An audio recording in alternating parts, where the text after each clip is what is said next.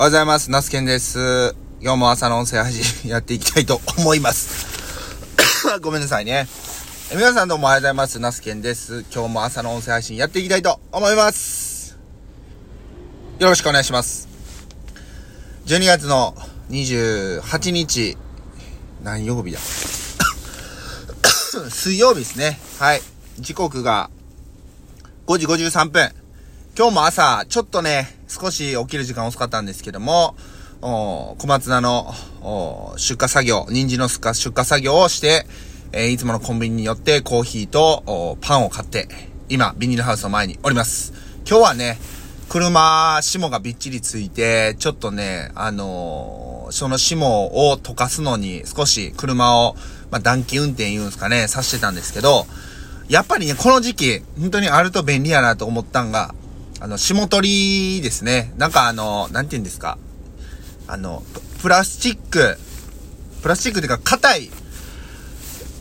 プラスチックで、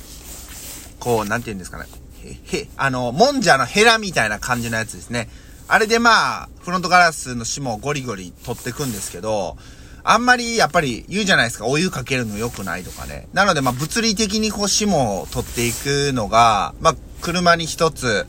えー、常設というか常備しておいてもいいのかなというふうに思います。まあ、雪がね、積もると、さすがにちょっとそういうスコップとかの方がどけるんやったらね、いいかもしれないですけど、霜取りは、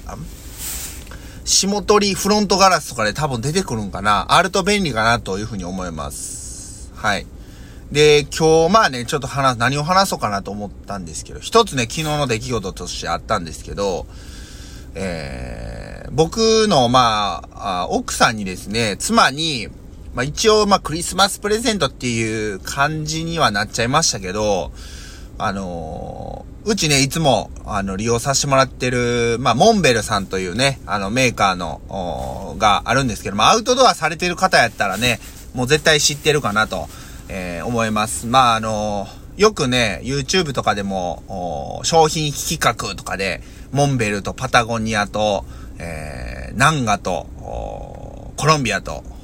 アウター比べてみました とかね なんで、なんでこう話そうとすると、ちょっとむせちゃうんですけど。まあ、あの、アウトドアブランドで、えー、まあ、いろんなね、商品を展開してるんですけども、えー、その中のね、まあ、ダウンジャケットを、モンベルさんの方で購入したわけですよ。妻にね。で、まあ商品見てて、まあ一応黒が、ブラックがいいということで、なるべくマットなブラック。まあ言うたらテカテカしたブラックじゃなくって、艶消しみたいな感じのね、黒色がいいということで、まあ良さげなやつがあったんで頼んだんです。で、昨日商品が届いて、見てみたら、想像以上に光ってるんですよ。はい。テカテカしてると。僕の妻的には、マットなブラックやと商品ページを見てね、えー、思ったんで、これがいいってことで注文したんですけど、いざ手元に届いて見てみると、やっぱり、想像と違う。商品ページって、あの、僕らまあね、これだけやっぱりネット社会なんで、商品を見ずに、直接見ずに、まあ携帯とか、まあ、あの、そういうね、ネットで買うっていうケースよくあると思うんですけど、実際、こう、やっぱり、イメージと違う、そのね、あの、ネットのそういう商品紹介ページに載ってる画像は、えー、今回みたいに、あのマットなブラックやった印象なんですけど、実、実物届いてみたら想像以上にテカテカしてたみたいなね。うん。だから要は反射してほしくないわけですよ。ちょ安っぽく見えるとか、まあ安っぽく見えるっていうのも、えー、まあね、あのー、なんて言うんですかね。まあ人から見た印象を気にしすぎな面もあるんですけど、うん、まああのー、艶消しがいいっていうことやったんですけど、まあ、ね、その、妻が商品を見た瞬間に顔が曇って、イメージと違うみたいな。で、まあ一応ね、返品する段取りなんですけど、まああの、金額がね、例えば、まあ数十円、数百円とかだったら、多分まあもうこれしゃあないのかなっていう感じなんですけど、まあダウンなんで何万円もするわけですよ。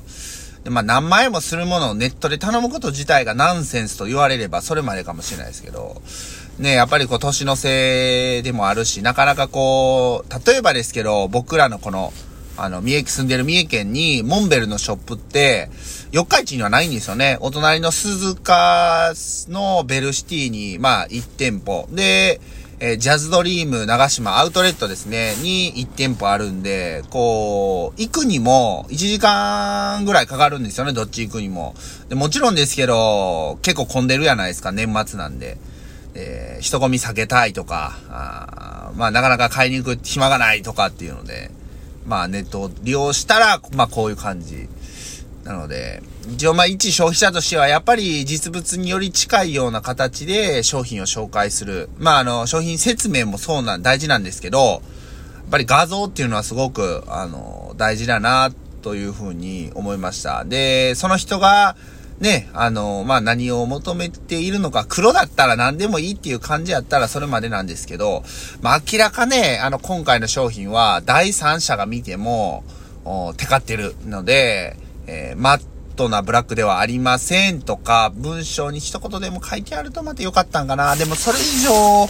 まあこういうのってなんかサービスとして求めすぎなんかなとも思ったりします。まあ返品ができるんで、まあ、まあいいのかなとも思っ、たんですけど、なんかそのネット通販で失敗エピソードみたいなのね、あったらぜひまた教えてほしいなと思うんですけど。まあ、そんな出来事がね、あって、うん、僕もね、やっぱり良かれと思ってそれをね、まあプレゼントしたんで、んって曇り表情を見ると、なんかあんまりこう気分としては良くないなという感じでしたね。はい。まあそんな感じでございます。で、まあ、あとね、これはね、ちょっとね、あの、ムカムカエピソードがもう一件昨日あって、今僕、年末なんで、まあその小松菜と、あと人参をね、地元の JA さんの方に出してるんですけど、僕の商品っていうのは、えっ、ー、と、地元の JA さんを通して、えー、北西卸売市場ですかね、市場を介して、えー、小売店さんの方、イオンさんの方に並んでるっていう状況なんですけど、そのね、市場の方が、まあ、いろ、そのね、あのー、小売店さんとか生産者とか、市場の方がふ、が入っている LINE のグループがあるんですけど、そこのね、LINE のグループ、人参、人参出荷の方の LINE のグループに昨日、ポンって市場の人からメッセージが入って、年末の人参の出荷は、のタイムスケジュールどんな感じですかって、昨日ですよ、昨日27日ですよ、来て、要はいつまで出すかっていうね。で、まあ、28、29、30まで、27、28、29、30まで出しますっていう形で、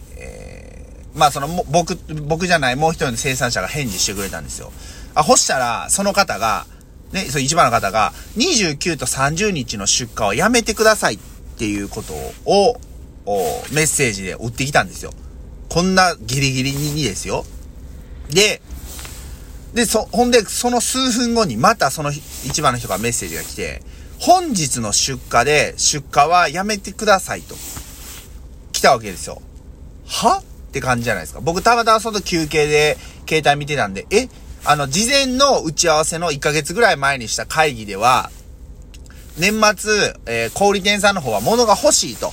人参がね、たくさん出してもらえるんやったら、やっぱり欲しいと。だから30日まで、えー、商品受け入れるんで出荷してくれっていうことで、話は決まってたわけですよ。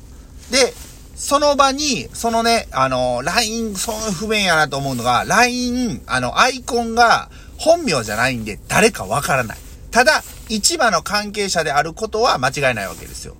で、その方が、えー、そのうち、事前の打ち合わせの会議にいたのかどうかはわからないけど、その、おと、いわゆるその市場の方はいたわけですよ。その方じゃないかもしれないんですけどね。はい。で、えっ、と、要は、そういう日程で決まってるの、決まったのであれば、その、え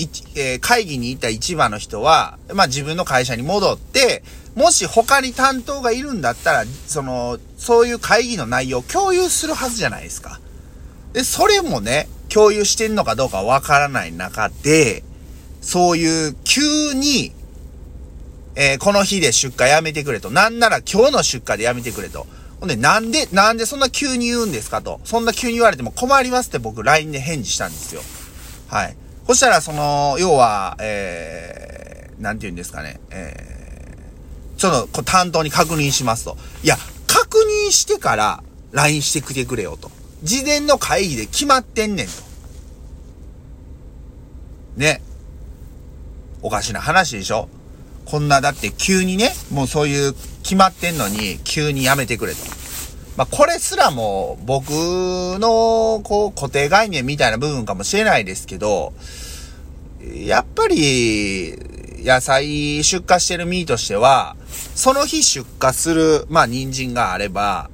その、前々日に収穫をして、前日に洗って選別して袋詰めして、その日出荷するわけですよ。なので、今日でやめてくれと、言われても、その前々日から作業してるから、ほな、それの行き先どこなんねんって話なんですよね。そういうことが未だ、この、まあ、地方の市場では起こってると。結局、その消費者と生産者っ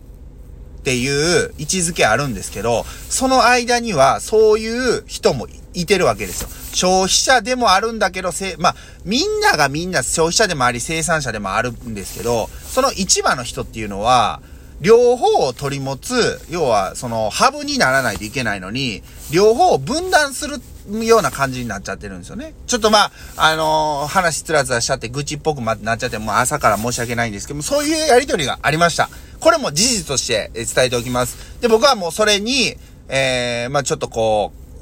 う、もやっとしたと。はい。まあ、しっかりね、そのあたりは今話した内容は担当の人には説明させてもらったんで伝わったと思うんですけど、まあ、しっかりね、こういう事例は、あのー、以降も共有していきたいなと思います。まあ、そんな感じで今日も一日ひたすら小松菜収穫頑張りたいと思いますんで、よ、どうぞよろしくお願いします。じゃあ、以上、ナスケンです。お届けしました。ありがとうございました。